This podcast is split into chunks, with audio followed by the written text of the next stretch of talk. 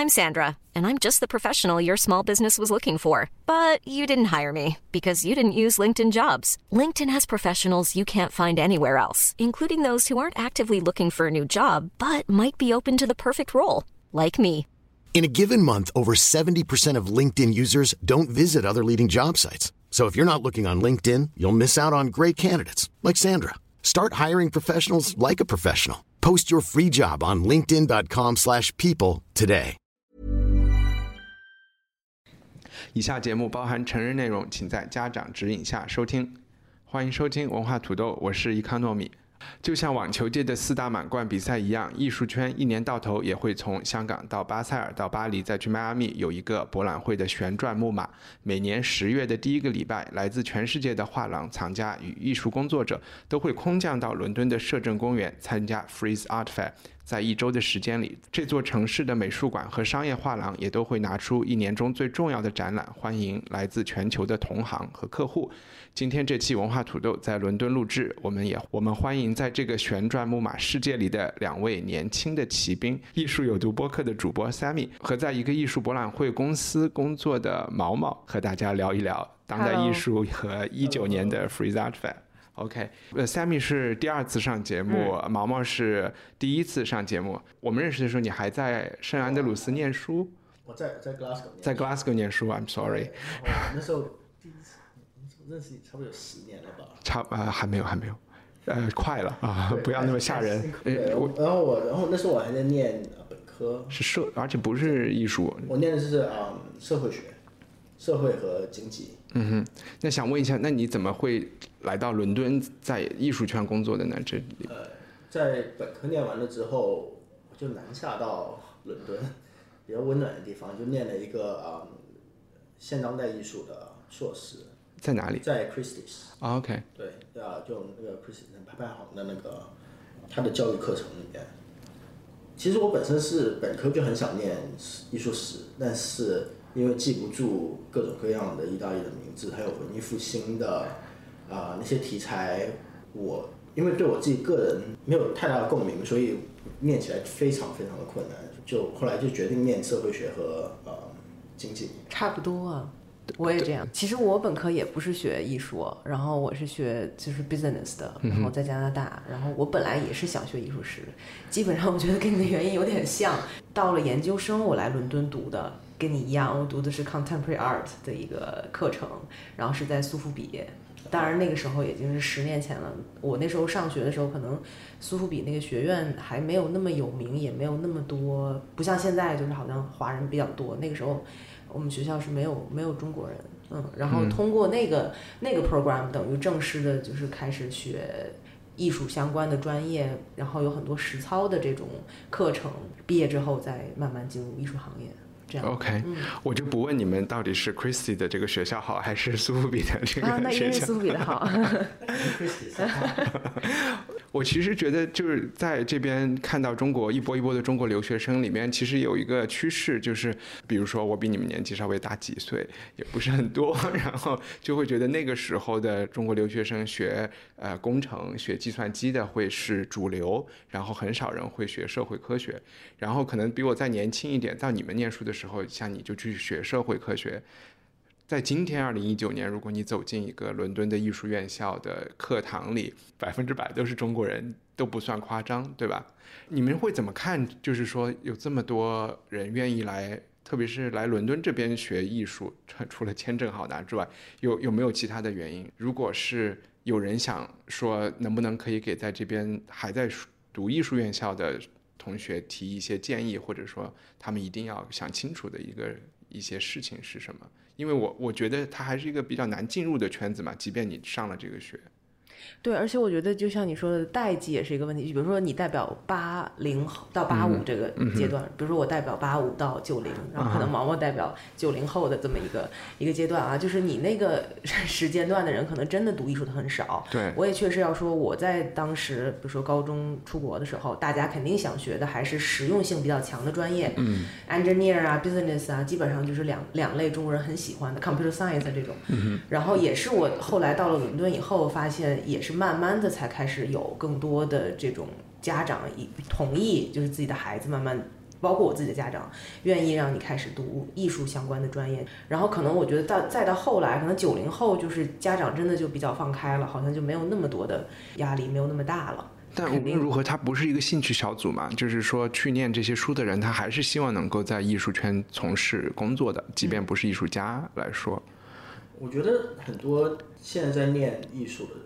特别是念什么艺术史啊、策展啊，他们很多对艺术圈有一个误解，就是艺术圈工作是很能赚钱的事情，嗯，然后是很高大上，然后天就看看展览，拿着杯香槟晃荡晃荡，然后。啊，讲一讲艺术啊，讨论讨论人生啊什么的。但是其实，在艺术，我真的觉得也是这样。就大家大家的感觉是这样子，所以就其实就完全不是那回事。就除非你是作为一个藏家，你在艺术圈工作的，我觉得是更更多像体力活。嗯，好像我之前做艺博会就工作的时候，啊，一天呃三天加起来走了一百公里的路。啊，对啊，所以就啊。所以还是挺没有没有大家看的那么体面的的的，当当然也有很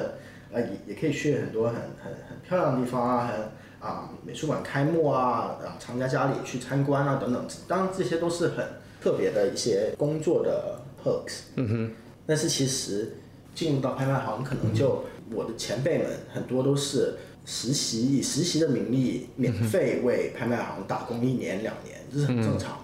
其实你们也是在艺术圈也从事了不同的工作，我想问一下，这是一个完全靠关系找工作的地方吗？相比其他的行业职业来说，就是特别你说在念书的这些人，他们可以做些什么事情，来让他们更好的准备未来进入这个这个职业领域呢？其实我觉得现实是的，嗯，是一个比较靠关系的。而且我现在自己，比如说我还有一家画廊嘛，在七九八，所以在我在进行招工的时候，很多时候你会发现。肯定还是一个就是关系网络的一个一个召集的方式，嗯，比较比较难从真的从大海捞针那种简历里去挑挑人，还是可能呃某个人介绍进来的这种人会比较多，然后进入到艺术圈就这样进入比较多。但是以我自身的那个体验来说，我我自己的所有工作都是自己投简历找的，嗯，然后呃并没有靠或者是靠圈子里的朋友啊，或者是家里人啊帮助。没有靠这个，但我觉得其实现实是是这样，我不知道毛毛觉得。嗯，对，我觉得认识在艺术圈能认识人，能找到工作会工作的机会会比较多。嗯，容易很多，我觉得。对，特别是因为在艺术圈其实就很小，就没有大家想象的那么大，然后呃，工作的机会也不多。就如果大家都想要的工作，那还没正式放出来就已经已经找到人了。OK。就 entry level 的工作其实是蛮多的，但是好像你刚刚说的读艺术的人现在也更多，非常多，对，非常非常的多。好像我硕士念出来的同学少过一半，在现在还在艺术圈。OK，真的就包括在念书的，包括在工作的。那会不会说去读你们这种拍卖行就是冠名或者是组织的这种教育课程会更容易一些，在未来找工作？因为佳士得教育学院，它是叫佳士得自己集团本身下面旗下的，嗯就大家去实习的机会还是比较多，就实习或者体验这样子的机会比较多，就每次放假他都会让我们去报名，嗯，给机会给我们去报名，其实就是以 非常廉价的廉价劳工这样子的身份去。去帮助他们。你们不是廉价劳工，你们是付费的劳工。对啊，是付费的劳工。给钱让他说求你让我 给你干活。给给钱去去工作的。呃，我其实补充一下，我们说的你需要在这个你读书的期间就去和艺术圈的人啊去社交去认识，其实并不一定是说你要认识很大的老板或者国博物馆馆长，对吧？你你只是需要去参加这些开幕，认识一些工作人员，也是有帮助的。对。然后我们那个时候学校也是，因为他说 Christie's 是自算是自营的学校嘛，那个 Sotheby 早就把自己的艺术学院给卖了嘛，然后所以是外面的，然后我们挂靠的可能是 Manchester University，所以可可能跟拍卖行的这个这个关联度没有那么强，当然他也会给你提供一些机会，但是呃没有说什么就经常可以有机会去拍卖行实习这样子啊。我当时上课觉得比较有收获的还是他教的课程都比较 hands on，就是。他可能会在你最后的一学期，因为那个课程是一年半的，我不知道你们应该都差不多。对对对然后一年半，所以他会在一年的时候，你就要分自己的一个方向了。那学 contemporary art 这个方向的人，将来可基本上就是画廊工作人员、画廊策展，然后美术馆策展，然后可能完全的非盈利机构等等这种策展。就那个时候，我们的大概的方向是这几个。然后他会给你一些机会，就是说让你尝试着在一个这样的空间真的做出一个展览来，或者是给你这样的一个机会，你先做出一个 proposal，就比较 hands on，我觉得。嗯然后最后的半年给你实习，然后呢他也会提供很多很多的这种实习的机会给你自己去按照自己的兴趣去申请。啊，然后我再满足我自己的好奇心，我也不知道这个可能已经太专业了。个人兴趣除外，你会觉得画廊、博物馆、拍卖行进哪里比较好？第一份工作媒体，进媒体，为什么？我我是每次别人在问我啊，艺术生毕业的时候问我去哪儿，我就说，如果你自己觉得自己还能写点字，写的还 OK，我就我就会推荐他去当记者，啊、然后艺术类的记者，因为我觉得那是一个在最短时间之内最快的能呃捕捉到或者是去认识到。或者，而且是亲身的去认识到，就是这个画廊这个生态所有环节的工作方法和这些人，因为你有可能采访艺术家、采访拍卖行的人、采访画廊的老板等等，你有这些机会以后，你知道他们的工作方式和方法之后，你就可以更容易的选择自己未来想要走的一个方向。所以，我觉得只要能写点字儿，我我会推荐去媒体。让你进大都会博物馆，你也先进媒体。我想先进媒体。OK，毛毛呢？我觉得在拍卖行挺锻炼人的。我我觉得拍卖行就是艺术圈的投行。嗯哼，嗯，就你做金融干什么都是想要进进 Goldman 还是什么，嗯先先进去，然后先锻炼个几年，然后再再再出来，然后建立一些人脉，然后在拍卖行可以认识接触到非常非常多的艺术品，在短时间内接触到非常多的艺术品，然后你必须要很懂这些艺术品，因为他你一进去，他就会让你先做 catalog，然后让你先学习怎么去去描述这个作品，你必须要很了解这些作品。啊、而且拍卖行是最能反映到啊、这个艺术市场的变啊、变化的。那你可以啊、很很快的就知道什么东西啊、是受欢迎的，什么东西是现在暂时没那么受欢迎，而且也能接触到很多藏家的资源。嗯哼，说到底，这个艺术还是一个一个一个市场的东西。那当然有它的艺术上的价值，那它还有它的商业上上的价值。当然，这两个不是挂钩的，但是但是啊、如果它有商业价值的话，那受到的瞩目也会比较多。是的，嗯哼。是。那我们就聊一聊今年的 Freeze Art Fair，怎么来介绍一下这个 Freeze Art Fair？可以介绍吗？以及怎么搞到票？今年六十块钱一张门票了，六十五，六十五磅一张门票。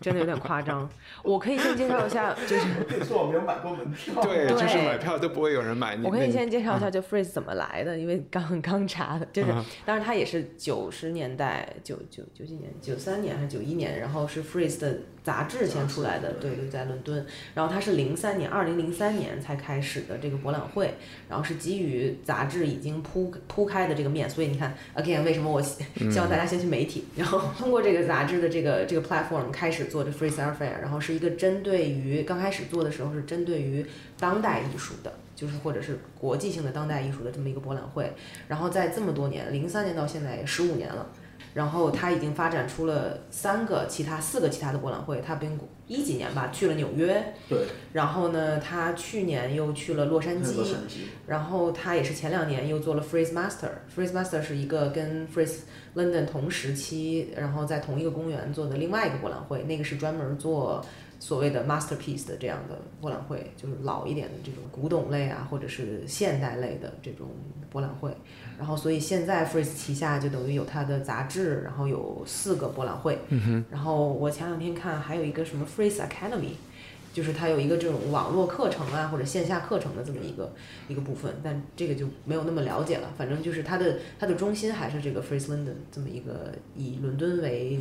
本部的国际性的这种当代艺术博览会。嗯，那我刚才开始是为了让大家习惯，就是说这个和四大网球公开赛一样的，是这么全世界转的。嗯，呃，对比其他地方的博览会以及上海的，你会觉得 Freeze 的特点是什么样的呢？Freeze Freeze 我觉得挺挺英国的，嗯嗯嗯，对是的。那怎么描述它？就我觉得有的人会说 Basel 是特别的，就所谓的 international，或者是它更它更加的它的品味可能更多元化，然后也有人说 FIAC 也很多元化等等。这是在巴黎的，在巴黎的 FIAC 对，下个星期就要就要做的这个，然后 Freeze 对 Freeze 我们刚刚结束嘛，上个星期刚结束，然后它是一个可能更加英国品味的这种博览会。我觉得 Freeze 更多是服务于啊、英语区，就是讲英文的啊、就是英国人啊、美国人啊，以及全世界各地习惯以英文为第一或者第二语言交流的一些厂家。嗯。但我会觉得，我不知道王王会不会觉得啊，我觉得巴斯巴斯你能看到很多特别贵的天价作品，嗯。但是在 Freeze 好像没有那么多，就是贵到让人对就 Freeze，我觉得他因为 Freeze 他很聪明，就把 Freeze Masters，嗯，就做了 Freeze Masters 和 Freeze London，所以他两个那种特别天价的作品就放在 Freeze Masters，、嗯，OK，然后但是然后 Freeze Masters 跟 Freeze London 两个感觉就完全不不一样，你走进去 Freeze Masters 是特别的高大上一点，对贴了墙纸的这种感觉。对，然后就比较嗯，进去看的人，就特别是 VIP day 进去看的人啊、freesmasters 更多是就穿着西装很整齐的啊、年纪比较大一点的先生或者太太，非常安静的拿着小本本跟画廊主在很很小声的讲话。然后 Freeze London 就更多是大家穿的非常比较前卫一点，然后很开心的，大家有点像开 party 这样子的一个感觉。那你们俩今年去逛了呃 Freeze 伦敦和 Freeze Masters，你们会感觉有什么今年有什么特别不一样的地方，或者有一些新的趋势这样的分享的吗？我觉得 Freeze 这几年还有其他别的大型的艺博会，在价格上都有慢慢向啊、呃两极化的趋势，就啊、呃贵的东西多了很多，蓝筹作品啊、相对比较便宜的作品也多了挺多的，然后反而就中等价位就大概十万英镑左右的这样子的一个价位的作品减少了那你说便宜的价位是多少？几万块钱英镑吧。哦，几万块钱英镑就算便宜的价。就相对比较便宜嘛，就是差不多十几万人民币、几十万人民币，嗯到两三百万人民币这个价位，我东西就少了，少了很多对。，少了很多。我去逛的时候啊，因为我自己会也会去想说，哎，有什么东西可以考虑帮人家买啊，所以我会找一些很比较便宜的，就是他在那个 Focus 这个新兴画廊或者新艺术家这个单元去找的东西。那个我普遍的去问了一下价格，其实都是在一万到两万欧左右这个价格。其实我觉得这个价格对于很多，嗯，就想要收藏的人来说，还是一个挺好上手的。所以我当时也挺惊讶于这个价格之低，其实，嗯，因为他们的尺寸也好，或者是这些艺艺术家履历，我当时拿到的时候，我都觉得，哎，其实还还还蛮 OK 的，这个，嗯，就想说，这是不是因为经济还是在走向一个不太确定的地方？只是说买顶级的人，那些人是在云层之上，不受天气影响。然后，大厂家很有系统的收收藏的话，他们也不一定会在艺博会买吧，是，他们也会在通过不同的渠道直接跟艺术家，呃，就去艺术家工作室啊等等这些这样子的场合去买，因为他艺博会自己本身来看艺博会，可以在很短的时间内看到很多很多不同不同的作品，然后是让大家去发掘新作品的一个场合，我觉得，及建立跟跟画廊跟厂家建立关系的一个画廊在艺博会它的销售模式就是。就开展前，他会先给自己的客人发一个 PDF，嗯哼，啊、或者是发一个呃发一个邮件，然后先让你看一下他们会带什么来。有一些比较受欢迎的作品呢，可能开展前他就已经定掉了，嗯，好像在高古轩那些 Ruby Sterling，对就没了。对，嗯就就开展前没没多久就卖卖完了。嗯怪不得开幕的时候看他们那个所有的 sales 或他们的那工作人员在那都好像很 chill，然后感觉没有什么压力。那除了价格的这个变化呃之外，还还有什么就是普通的观众能够或者会注意到的。对，还有就是各种画廊大量在放一些女女性艺术家，甚至有很多展位能看得出来，它有一个它甚至有一个策划的逻辑在，它可能这一整个展位，一些法国的画廊看到的啊，就是是一个女性的群展，它可能放的全部是自己这个画廊所有的女性艺术家的作品，它都放了那么几。一些，然后这样子的展位特别多，然后女性艺术家在这个 Freeze London 里头的能见度变得很很高。其实同样的，就是我在我们差不多七月份来到伦敦以后，几个月来看到的展览，我之前还发过微博，好多人在不停的讨论，就是说，呃，就像一夜之间要给女性艺术家平权一样，就是七月份到现在，基本上所有的大型的这种博物馆机构、非盈利机构都在狂做全世界各地女性艺术家的展览。然后从这个 Barbican 当时这个 Lee Krasner 就是算是那个 Jackson Pollock 的老婆那个开始，那个是七月份开始，呃六月份开始的展览，然后一直到所有蓬皮杜做曹飞的啊，蓬皮杜这这都算是呃叫什么英国以外的啊，我就说纯说伦敦叫 Tate，然后 Serpentine，然后呃基本上所有的这个大型的机构，包括 RA，然后都在展女性艺术家的这个展览，就好像真的是想在一年之内就把女性艺术家在博物馆的这个 number 给弄上去的那种感觉。所以其实，但我以为在西方男女平等这个议题并不是一个很新的议题嘛？为什么会博物馆？而且像你说以前在纽约搞那个的那个中文不知道叫什么 Guerrilla Girls，其实很早就有在推女性艺术家。为什么是在现在突然有这个爆发呢？我觉得还是跟 Me Too 有关。啊，这怎么讲？我我肯定就是因为 Me Too 这个运动又把这个女性议题又带上来了嘛。因为其实 Guerrilla Girl 就是它中文翻译好像叫游击队女孩儿，嗯，那个是在美国八十年代嘛。然后那个时候他们其实最有名的就是做出一些让人很骇人惊闻的这种数据嘛，就可能是什么百分之多少的，对，呃是在在大都会美术馆啊，对对对对对，呃百分之九十的裸体是女性，但是。啊，只有百分之二的艺术家是女性，对对对，他就有很多这种数据。但其实他们抛出了这些数据之后，真正的改善并没有那么强。然后可能到了这两年，因为 Me Too 运动把女性议题又提上了这个主流的这个讨论当中。啊，我以为你说 Me Too 是因为他们策划的男艺术家都发发生了 Me Too 丑闻，不是不是不是，我只是说这个运动，这个在其他领域的 Me Too 运动从好莱坞开始，然后一直就是。呃，传递到了艺术圈，所以大家在开始说，呃，即使是 Gorilla Girl 当时做了那样的调查，但在在到到现在，这个女性的这个呃艺术家在美术馆里面，在各种艺术圈行业里面，其实她的这个地位或者她的能见度并没有那么高。而且现在展出的艺术家，他做出来的质质量都非常非常的好，都是在啊艺术史上有非常有地位的。但是在市场上就一直被啊市场低估，就像啊在市卖的最贵的啊女性艺术家，她的价格拍卖，它只是 David Hockney 的可能四分之一不到。嗯哼。对，所以这位女性艺术家是谁？是那个 Jenny Savelle。啊，是 Jenny Savelle。嗯哼。对，然后她的，然后还有甚至好像 Joan Mitchell 啊，Lee Krasner 这些啊，Elaine de Kooning 这些啊。抽象表现主义的艺术家，其实他们创他们创作的作品，跟他们同期的 Jason Pollock 啊 d e c o n i n g 就是他们的老公们，他们老公们，就就同期的创作出来的作品，其实是可比的，嗯，就完全不逊色，我觉得，就非常非常非常非常的棒。但是他们的就市场上的价格，现在依然是他们老公们就就同时期的大师们的作品的。的的十分十分之一，嗯，是的，是的，完全对。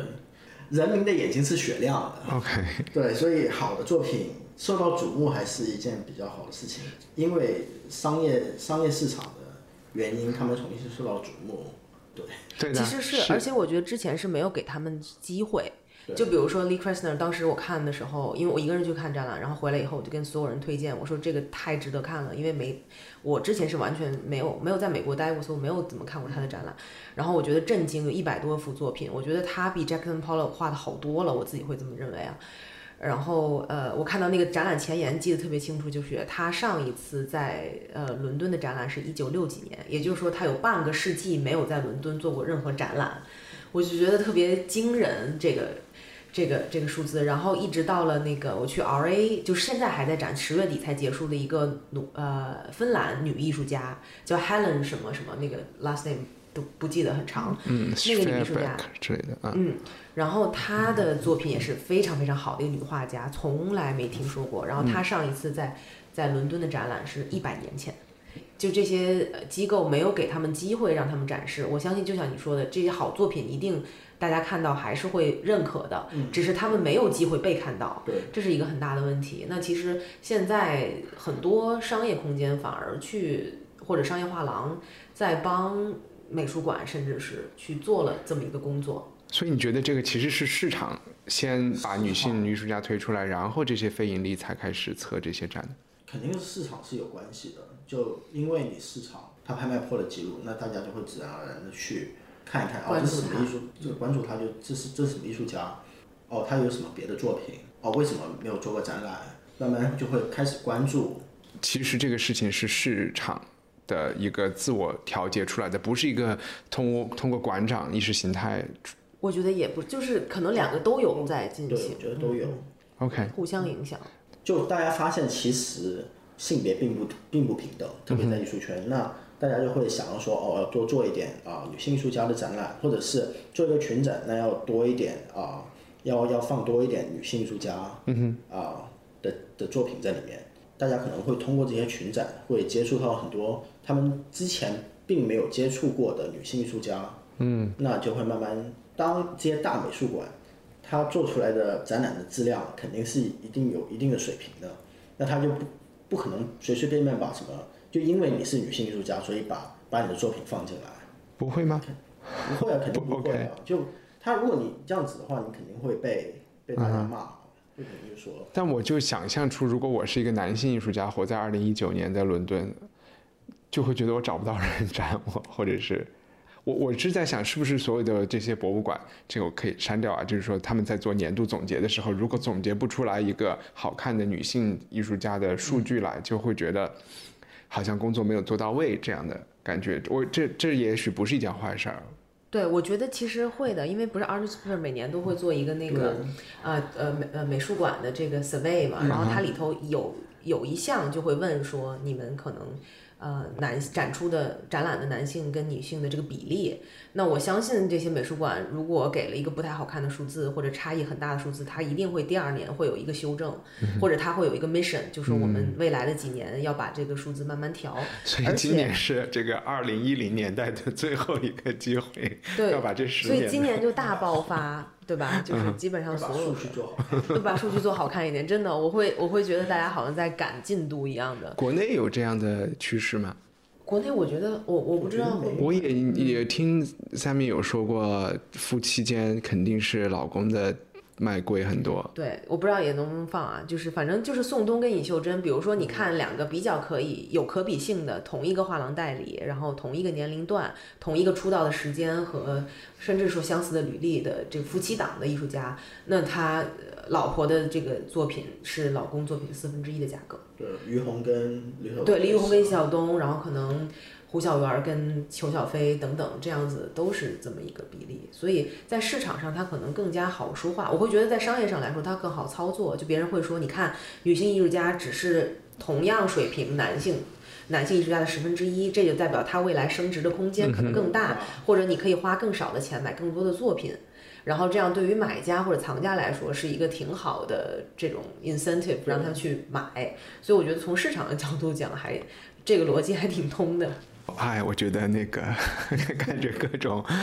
雨虹老师、尹老师都应该这个删掉，删掉删掉，没有。，我觉得挺好的。嗯那在 Freeze 这个艺术周就也有这个提法了，这这艺术周，因为伦敦像你说有很多卫星的展展览和和展会，就是你每每人分享一个在这个 Freeze 艺术周中你们看到的特别有趣的一个展览。我在泰特看了一个啊、一个小型的个展，叫 Dora Mora，是免费的，嗯、在四楼可以免费进。啊、她是一个东欧的女性艺术家，嗯、比较比较有概念性的作品，她是好像是匈牙利的。当时匈牙利是啊、受呃苏联的影响比较大的时候出来的一个艺术家，她跟当时的政见不太合，然后就老师就没让她毕业，她就做了一个插画家，然后但是她同时也还在做很多自己的一些艺术创作，不单只是画了有很多油画，他也他主要的创作是通过概念艺术，啊、他在他在六十年代做了很多很多很多 video 啊，也做了很多啊、archival 这样子的一些，做了很多 research based 的,、的作品，一进去它里面就是啊、像像是个档案库一样的感觉。因为这个艺术家我之前从来没有接触过，然后我对东欧艺术一点了解都没有。然后这次我是跟专门收东欧艺术的厂家朋友一起去的，他是他他自己是台湾人，但是他就特别喜欢收东欧的艺术品，哎，为什么？他因为便宜啊，嗯。相对来说他觉得，他就他觉得是，就东欧当时有很多艺术家是啊、通过艺术创作来表达他们对呃这个政权的不满，然后是做的一些呃比较隐喻的抗议的艺术，但是他们因为当时东欧对言论还有艺术创作的一些限制比较嗯哼比较严，那他们只能通过这样子的方法去表达他们的不满。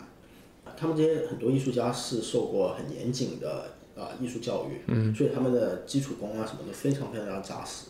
就是说，我们把很好的艺术家放在一个很恶劣的环境里，然后看他们能有什么杰作。对，我还以为那个人是喜欢那个集权集权下的这种对统治出来的艺术作品。不是不是，肯定是反抗的才会进西方哦。朋友他呃经历过台湾白色恐怖那是段那段时间禁言啊，所以他呃可能对这些这些作品比较有有一些共鸣。对有一些共鸣。所以他也是南方公园的粉丝。现在问那个 Sammy，你想推荐哪一个？就我觉得，鉴于我那个脑子有时候只有鱼那种三秒的记忆哈，我推荐一个昨天去看的 OK 就是在 National Portrait Gallery，就是国家肖像博物馆里头一个 Elizabeth Payton 的这么一个展览。然后 Eli- Elizabeth Payton 应该是，呃，她是六十年代生人吧，然后是啊英国很有名的一个专门画肖像的女性艺术家。如果很简单的介绍女性艺术家。hashtag 女性艺术，然后然后价格洼地 hashtag，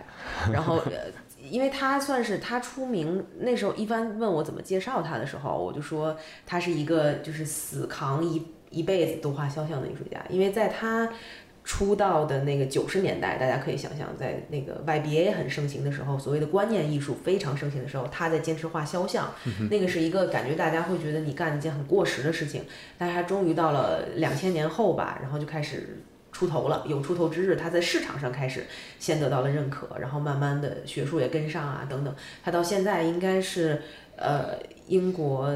应该算是画肖像里面的艺术家最贵的一个了，应该是在反正在 Freeze 也看到有卖他的。我记得那么小的一张，那个他们的 Fair Report 还写了，说是五五十多万英镑销售，最后大概只有二十乘三十厘米的那么一张小的肖像作品，对，卖给了亚洲藏家，记得多清楚。然后那个展览我为什么推荐呢？就是因为 National Portrait Gallery 是一个一般来说不会在你 Top Ten 会要去参观的伦敦的博物馆之列的。虽然它的位置就在国家美术馆的隔壁，但是其实游客是很少去的，因为他们会觉得那个东西跟我的距离比较远，可能去那儿看的这个呃观众都是英国本土的。这个观众，嗯、因为它大量的展这个英国的历史的肖像画啊等等，但是那个展览因为 Elizabeth Payton 现在很红，她在市场上很红，学术上也很红，所以她会有一大票粉丝。她这份粉丝的年龄群其实也蛮年龄也蛮低的，所以他把这个展览是那种 scattered around 这个画廊，分散在分散在整个馆的三层，然后呃所有的馆藏都是免费参观的嘛，你可以进去慢慢转。然后他的这个画儿是在不同的房间里面，也就是说你要去看到他的展览，你必须要经过其他的房间。就好像是，反正我觉得是美术馆的一个一个尝试，或者他们的一个努力，希望能吸引更多不一样的人群进到他们的美术馆看这个展览。也许你会因为想要看这个画儿，你就经过了，比如说某一个皇朝、王朝的这种肖像画儿，你也许会停下来看那个时代的作品，产生兴趣。我觉得他们是有这么一个考量，然后我觉得这个动作还蛮有趣的，我觉得是一个挺用心良苦的这个还有效，因为对于我来说，我可能多久我都不会去 portrait gallery 看那些 portrait，但是因为我要去找这些作品，所以我上了他的二楼去看了他那个十五、十六世纪叫什么都都铎王朝，都铎那个王朝的。那些肖像画，这个动作让我关注到了其他的作品，发现了其他一些很有意思的作品。所以我觉得这个美术馆的用心良苦也是起到了作用，在我这里。嗯嗯。所以我觉得这个是一个我比较推荐的。我就会觉得这个国家肖像博物国立肖像博物馆是一个特别，就刚才你说 Freeze 特别英国，这个才是一个，我也觉得是个特别英国的，都不是，我不是说它里面收藏的都是英国历史上的名人，而是他们就是一个闹市中的绿洲，没有人去参观，然后他们之前也不 care，也不想让人来参观，就是我们就是安安静静的在这里和我们的这些死去的国王在一起就好了。结果现在居然他们也 扛不住压力，做了这样的事情。这完全是你的一个臆想。对对对，我觉得他们做了一件特别美国的事情，本来是。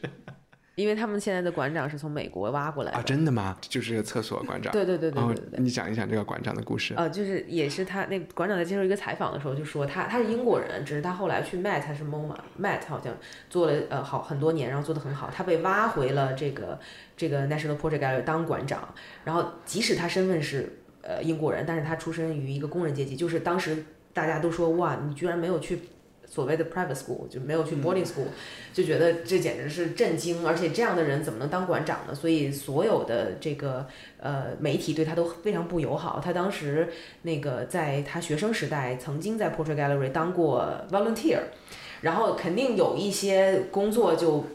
就参与进去了，包括给游客去指方向，哪个馆在哪儿，厕所在哪儿等等。结果那些媒体出来的标题就是一个在 Portrait Gallery 给人指厕所的引导员，现在变成了馆长，然后就是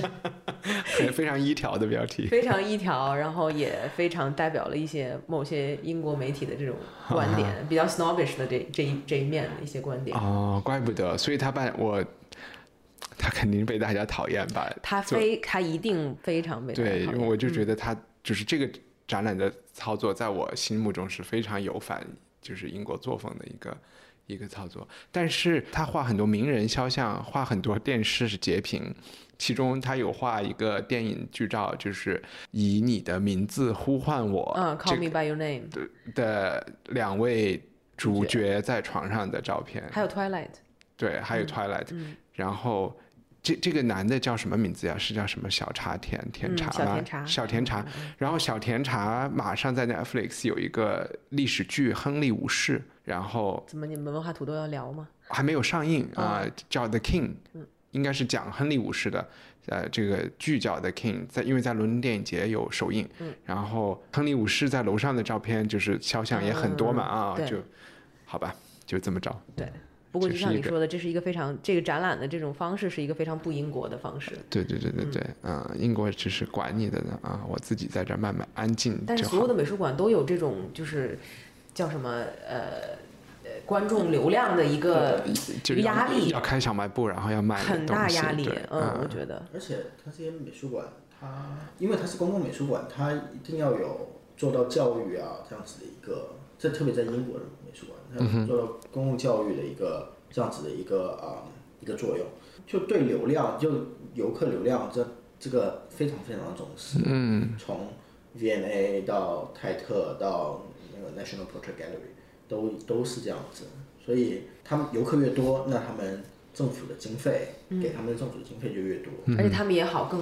更好的跟赞助人去要钱嘛，也。明白。那今天我们就聊的差不多。然后节目最后，我我要感谢一个赞助人听众基层白富美。然后，呃，基层白富美是他的微信号，也是他的微博号。他不仅付了年费，然后还 付了我们二零一九年的网费，因为他特别喜欢上一期我们聊 Arthur Miller 的《The Crucible》这个剧。其他想赞助文化土豆的朋友，请去我们的官网 culturepotato 点 com。谢谢，拜拜。